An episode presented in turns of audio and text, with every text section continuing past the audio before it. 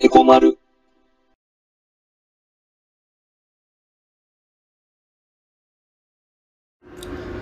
えー、まるです。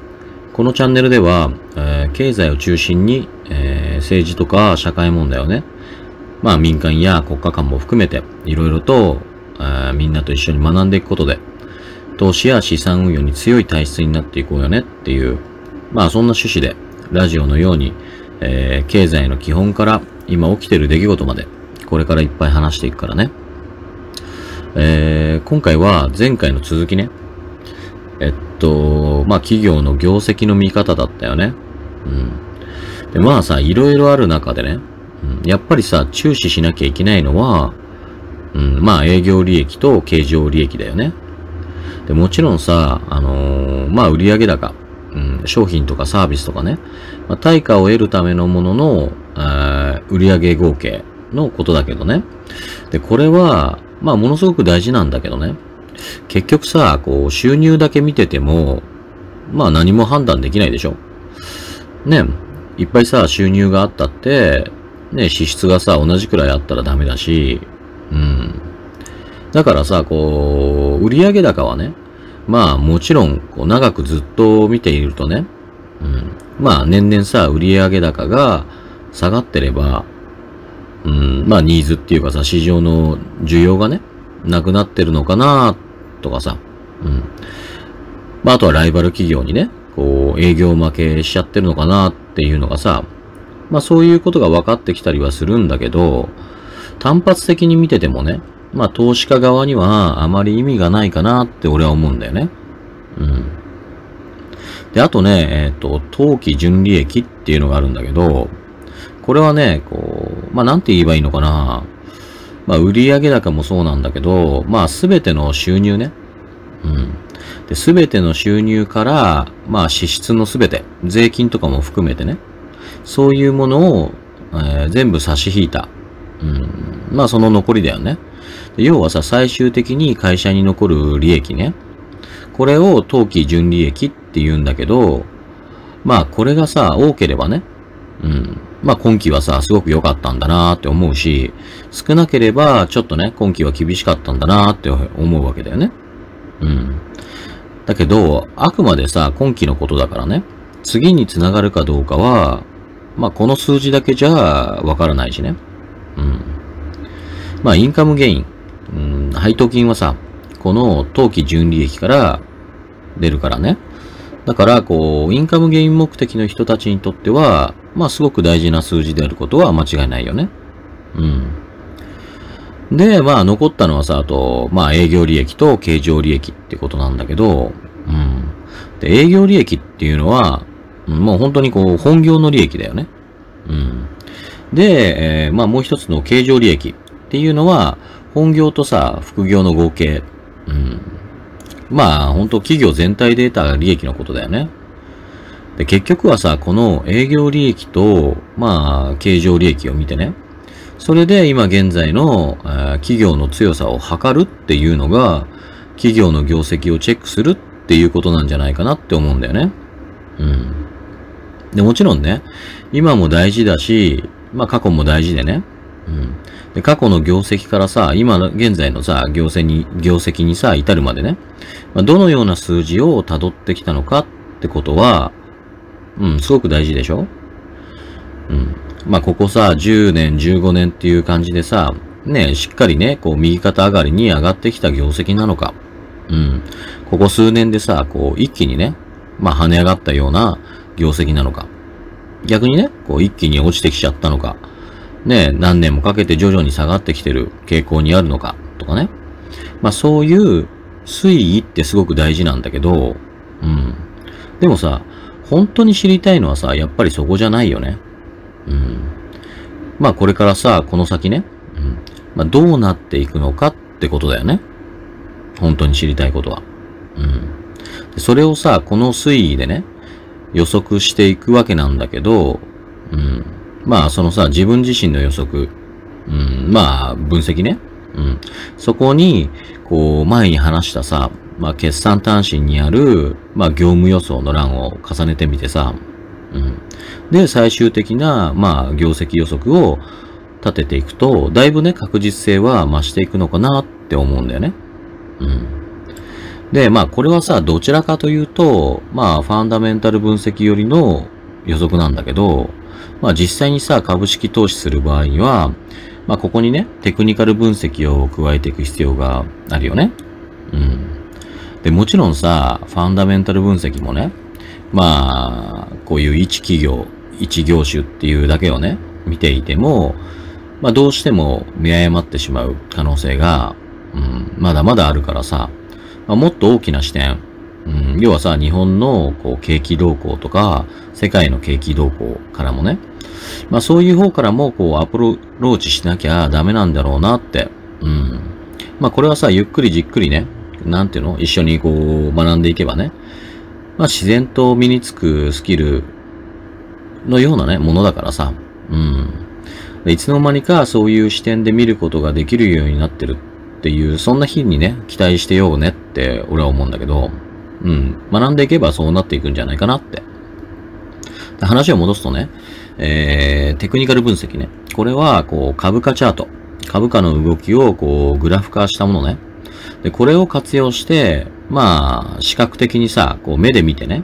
うん。それで予測していく、まあ、分析方法。これがまあテクニカル分析なんだけど、まあ、これについてはさ、この前も話したと思うんだけど、まあ、俺がね、こう挙げた、まあ、11種類のさ、金融商品をさ、一通りこう紹介し終わってから、まあ実際にね、それぞれの取引をさ、細かく、うん、一緒にね、学んでいく中で、やっていこうかなって思ってるから、うん。まあそれまで待っててほしいんだよね。で、まあね、えっと、一応ね、株式投資の紹介は、まあこれくらいかなってとこなんだよ。うん。で、12回にわたってね、株式投資について話してきたけど、どうだったかな？まあ、まだまだね、わかりにくいこともいっぱいあると思うけど、まあ、じっくりね、学んでいくのはさ、まあ、これからだからさ、まあ、気長にね、行けばいいと思うんだよね。うん。じゃあさ、こう、最後にね、簡単に、えー、株主総会って何なのかってことだけ話をして、株式投資の紹介を終わろうと思うね。うん。で、株式に、まあ、出資、えー、投資した人は、まあ、当然さ、株主になるよね。うん。で、この株主、実はさ、まあ自益権っていうのと、こうまあ公益権っていうね、二つの権利を有するんだよね。うん。で、この自益権っていうのはさ、まあ配当を受ける権利のことだよ。うん。で、これはさ、今までさ、インカムゲインと、いわゆる株主優待っていう形で話してきたから、ね、みんな大丈夫だよね。うん。で、もう一つのさ、こう今言った公益権っていう権利があるんだけどね。で、これはね、まあ、株式会社のこう重要な意思決定に参加する権利って言ったらいいのかな。でももっと言っちゃえばね、経営方針にさ、注文をつけることも、ね、ある意味できちゃうんだよね。この公益権っていうのは。うん。まあ、みんなが知ってるような形としては、まあ、株主総会での議決権があるってことが公益権の、まあ分かりやすい例かなと思うんだよ。うん。で、この公益権を行使する場がさ、まあいわゆる定時、まあ株主総会だったり、臨時株主総会だったりね。うん。そういうことなんだよね。まあ定時株主総会っていうのをさ、まあ一応決められてて、事業年度末からね、3ヶ月以内に招集する必要があるものなんだよね。うん。で、それとは別に、必要に応じて、まあ臨時的に招集される株主総会が、まあ臨時株主総会ね。うん。基本的には経営方針、まあ事業譲渡とか、合併なんかも含めて、まあ定款の変更なんかも決議を取っていくし、あと、会社の役員の人事とか、役員報酬。あとはね、まあ、剰余金の配当なんかもね、この場で決議していくんだよね。うん。で、結構記憶に新しいと思うけど、日産のさ、カルロス・ゴーンさんの事件なんかは、まあここが発端だよね。まあ、いくらさ、報酬が高くたってね、しっかりと株主総会で議決を取っていれば、あんな問題には発展しなかったはずなんだよ。で、本人はもちろん悪いんだけど、まあ、はっきり言ってね、隠蔽体質の経営陣が悪いと俺は思うんだけどね。うん。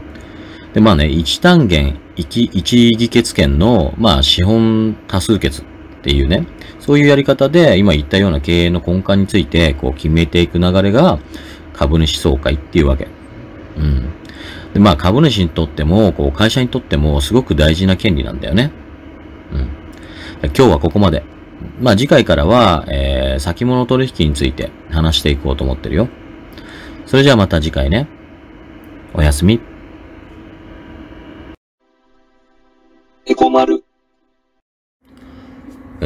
後半は前半のような、まあ、経済全般の基礎的な話じゃなくて、今起きてる出来事についてとか、まあ今話したいことをトピックとしてこれからいっぱい話していくから、まだまだ眠くない人は聞いてくれたら嬉しいな。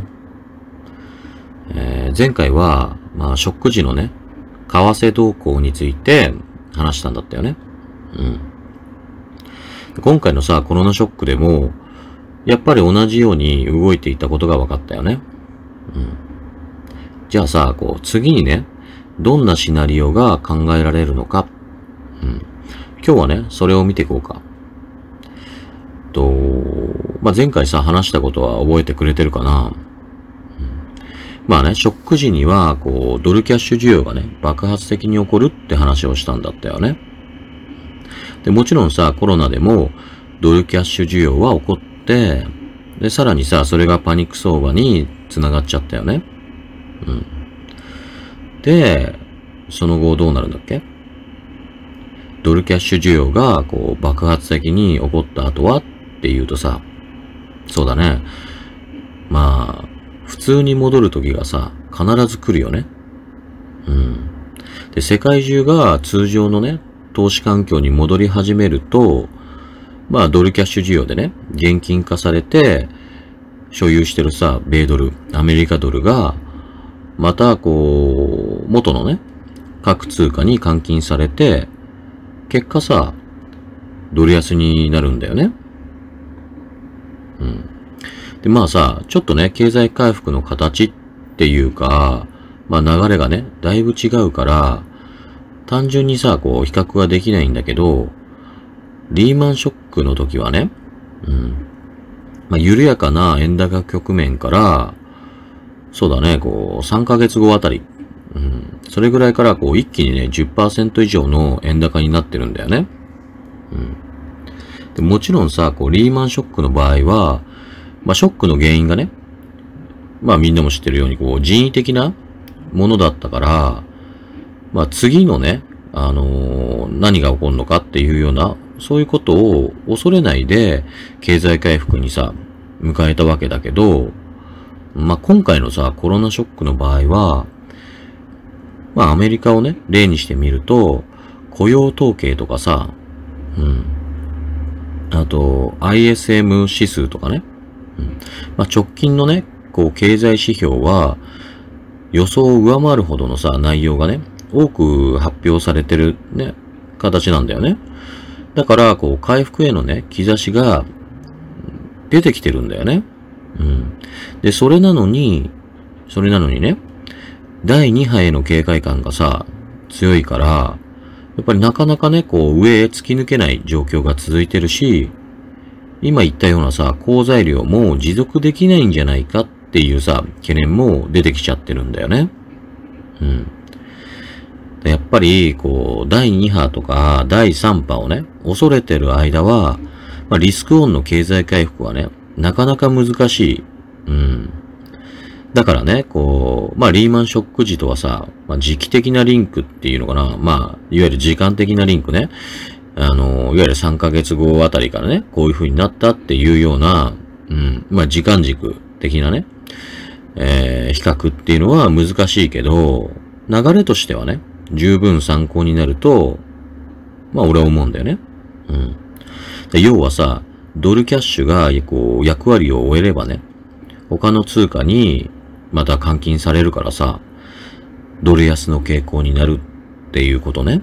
うん。で、これがまず、まあ、為替動向のね、メカニズムから見た、為替相場の今後の流れね。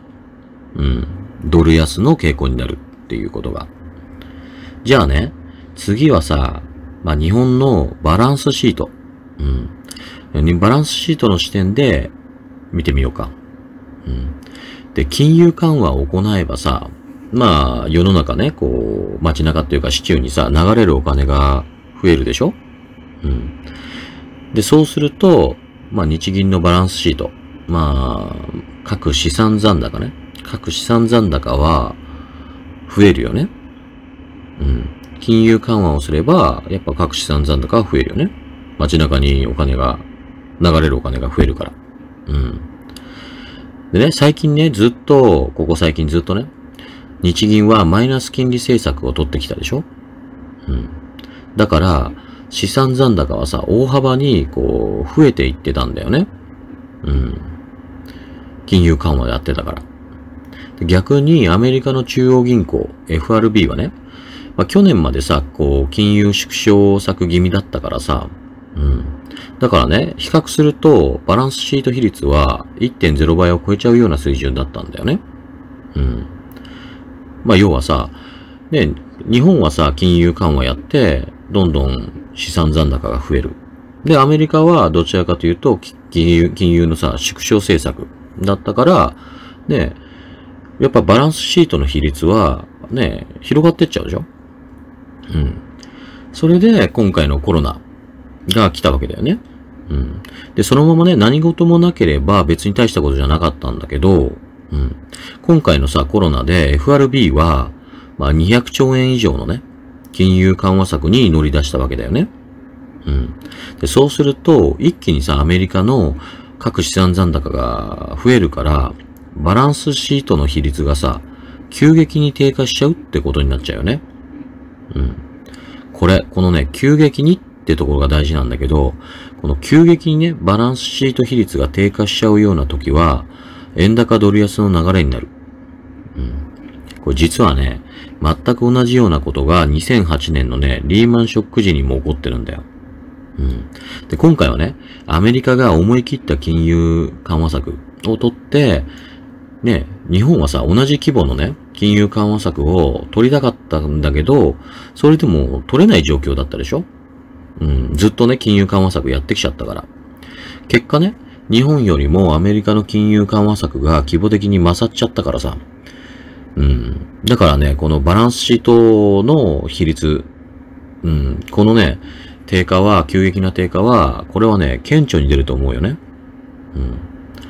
まあ、そんなわけでさ、こう、バランスシート視点で考察しても、円高ドル安だよなってことがわかるでしょ？